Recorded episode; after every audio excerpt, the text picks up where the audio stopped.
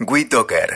Sumamos las partes. Hay mucho por hacer en, referencia a los casos de violencia de género, los casos de violencia machista, y se ha, hablado mucho y en los últimos tiempos está bueno que la charla se instale con referencia a eh, los casos, a lo que están sufriendo eh, las mujeres eh, en este tipo de, cuestiones.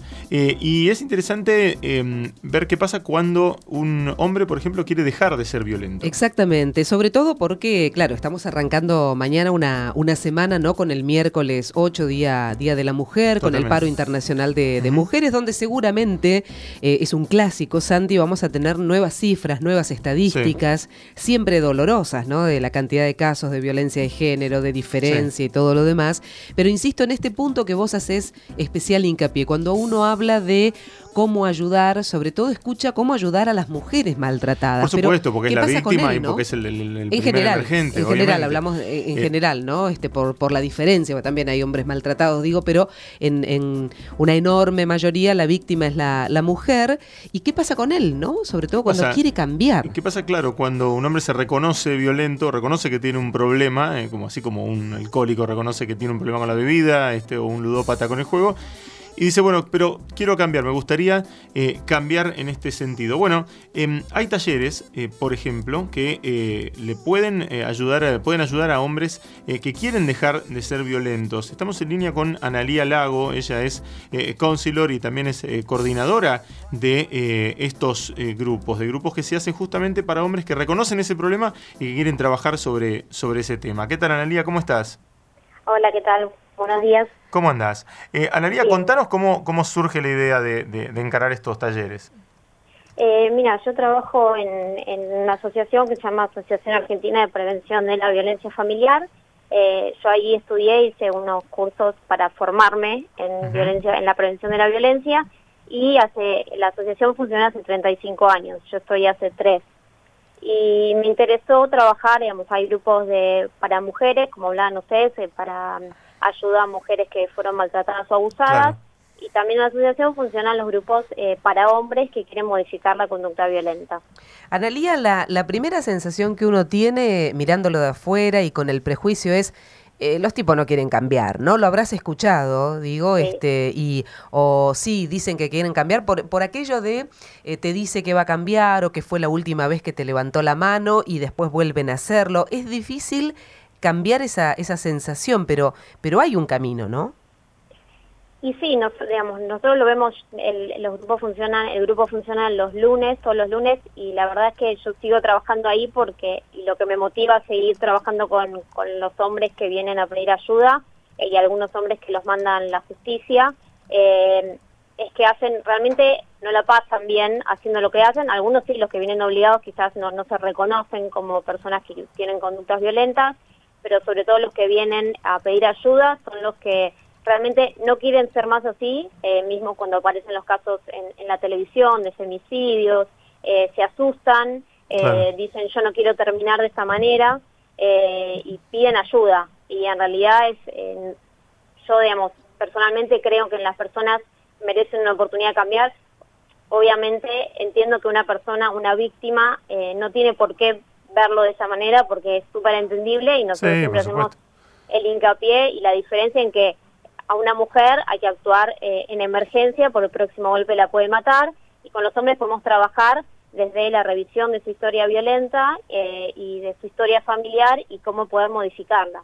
Claro, eh, es interesante cómo, cómo deben llegar esos, eh, esas personas, ¿no? esos, esos hombres, las problemáticas que te, que te cuentan en ese, en ese punto de partida. ¿Cómo, cómo llegan al taller?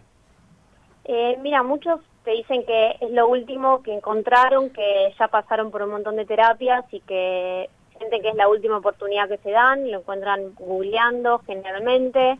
Eh, eh, muchos llegan desesperados, muchos llegan, digamos, te diría que el 99% fueron niños maltratados eh, y que lo que aprendieron, eh, esa fue a través de la violencia y obviamente cuando forman una nueva pareja, una nueva familia, es lo, digamos, es lo que saben, es lo que aprendieron y es la forma en que se relacionan con las mujeres y con la familia. Ese dato es fundamental que das, Analía. La mayoría entonces fueron niños maltratados. Sí, todos, digamos, un niño que fue criado con amor, con, eh, con confianza, que se le transmitieron los valores, que fue cuidado, que fue acompañado, hay muy pocas probabilidades que se transforme en una persona que se maneje con violencia. Eh, es una realidad, digamos, la mayoría de los hombres y las mujeres, porque también eh, no es casualidad cuando se conectan los hombres y las mujeres, digamos, tiene que ver con, eh, con, su, con su memoria emocional, con lo que traen, con lo que aprendieron de sus familias, y ellos después lo reproducen en su nueva, en su nueva casa, en su nueva pareja o, en, cómo eh, relacionarse con sus hijos, por ejemplo. Analía, ¿hay plazos en el trabajo, estos encuentros de los días lunes, no? ¿Cuánto tiempo, qué cantidad de gente se, se junta, cuántos hombres? Y si ya hay un momento en que o se dan de alta o cómo, cómo es el manejo, a ver. Y actualmente eh, estamos manejando un grupo, eh, antes la asociación, que antes tenía una subvención, porque actualmente no tengo ninguna subvención, eh, tenía varios grupos funcionando al mismo tiempo. Actualmente solo eh, estamos con un grupo de hombres que tienen más o menos aproximadamente 25 personas porque todo el tiempo se van sumando. Eh, no hay un tiempo porque es un, en realidad es una terapia, es un trabajo psicoeducativo porque se llevan material, vemos videos, se llevan herramientas para trabajar en sus casas y realmente depende del tiempo de cada uno. Es difícil plantearlo, digamos, pero a los primeros meses nosotros le pedimos que vengan todos los lunes, que es como un entrenamiento, le decimos que como se entrena el físico para, para correr o para jugar a la pelota, también las emociones eh, se tienen que entrenar, entonces les pedimos que vengan todos los lunes. Y en los primeros meses ya hay un cambio cuando empiezan a entender de dónde viene ese enojo, de dónde viene esa ira, eh, a empezar a trabajar su propia historia familiar y cómo empezar a modificarlo.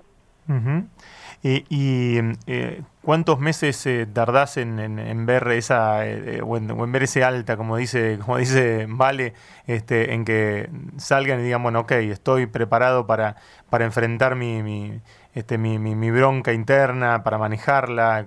no sé, ¿pasa algún tiempo o cada uno, depende de cada uno, digo, depende de cada caso?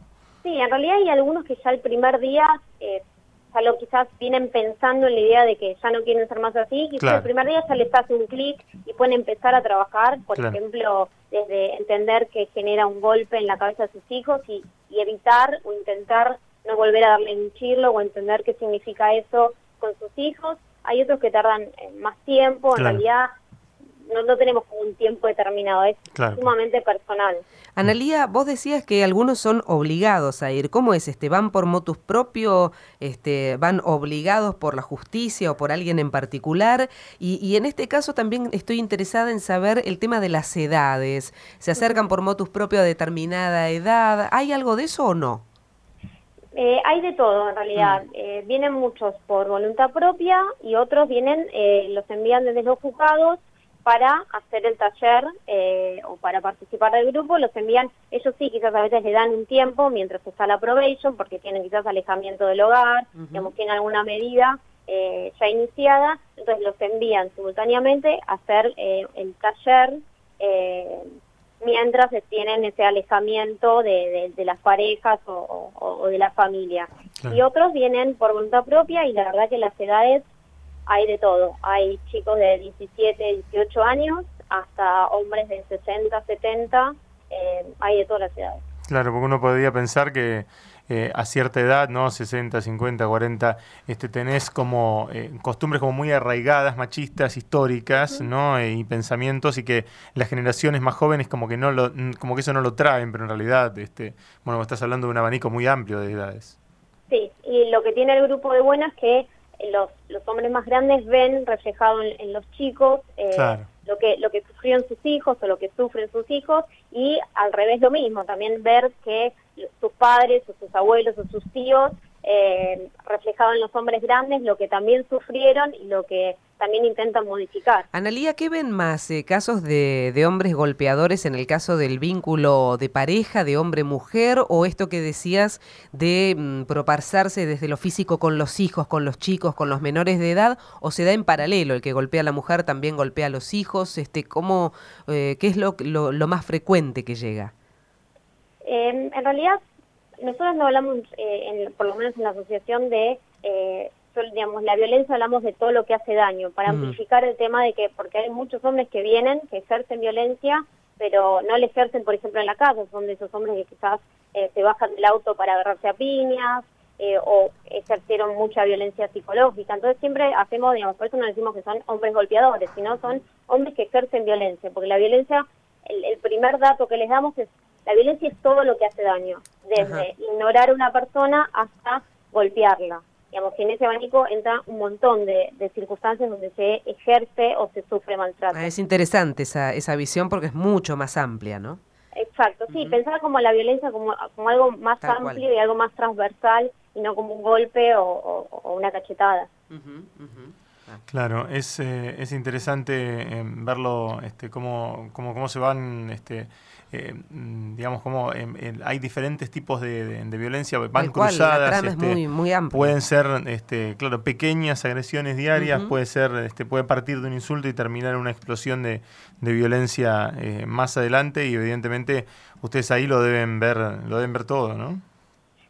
La verdad que vemos todos y también vemos como el progreso de, a medida que van entendiendo y a medida que le vamos explicando y a medida que les vamos hablando de los roles femeninos y masculinos, eh, porque también es como, es por eso decimos que son psicoeducativos, porque eh, vamos enseñándole, es otra manera de verse ellos, verse en el rol de hombre, eh, verse, digamos, emocionados o llorando, diciendo que, o, o trayendo temas que quizás en 40 años nunca lo dijeron. Eh, entonces también es, todo el tiempo es tratar de eh, trabajar sobre ello, sobre el concepto del hombre, digamos, del rol masculino, de la fuerza, y, digamos, y todo lo, lo que ellos traen desde el concepto machista. cómo, cómo, es la, metodología, Analía? Porque pienso en principio un grupo, decías, de 25 hombres. Eh, abren, bueno, Santiago habló ¿no? del tema de la adicción, por ejemplo, a la bebida, esto de los grupos de autoayuda en los que hablan y exponen la situación. ¿Hay algo de eso? ¿Ustedes proponen algo? También pienso, ¿quiénes son los referentes? Porque yo te conozco personalmente, sos una mujer menuda de cuerpo, digo, ¿influye esto de la imagen? ¿Hay hombres y mujeres en el trato? Eh, eh, ¿Cambia la, mirada o da lo mismo? Mira, somos en la asociación, eh, somos todas mujeres. Eh, mismo, no sé, la, señora que hace las entrevistas es una antropóloga y es interdisciplinario. es antropóloga que hizo el posgrado en violencia familiar y ella hace las entrevistas de admisión. Siempre se le hace una entrevista, primero para ponernos en contexto cómo trabajamos y para tomarle los datos y contarles un poco cómo trabajamos. Generalmente, salvo excepciones, entran en el grupo eh, y en el grupo en realidad es, como muy abierto, es, depende si alguno tiene ganas de empezar a hablar, podemos nosotros sacar algún tema, digamos, no, no, está establecido, no hay como una manera. Hay muchos hombres que vienen de grupos de, porque nosotros si tienen alguna adicción, cursándola en este momento, sea alcohol o narcóticos, hay muchos hombres que hacen eh, vienen de esos grupos o nosotros le pedimos que están haciendo, si en este momento tienen alguna adicción, que la trabajen en paralelo, porque se trabajan de dos maneras diferentes. Eh, Analía, los que quieran eh, acercarse al trabajo de ustedes eh, tienen este, toda la información allí en el sitio, ¿no? De la asociación.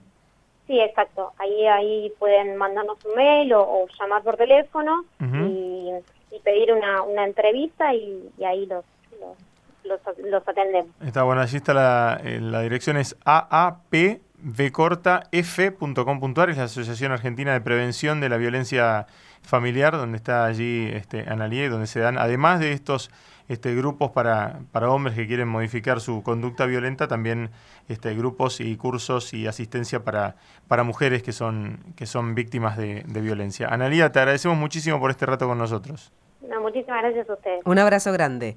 Analía Lago, eh, allí a cargo de, esta coordinación de los grupos, eh, grupos de reflexión para hombres que desean modificar su conducta. También hay para mujeres maltratadas, cursos intensivos en violencia familiar. Eh, para aquellos que quieran enterarse, lo decías Santi, la página de internet de la Asociación Argentina de Prevención de la Violencia Familiar. Y también hay un número, el 4953 12 88, el teléfono también para ponerse en contacto. Esto es Tiempos Líquidos.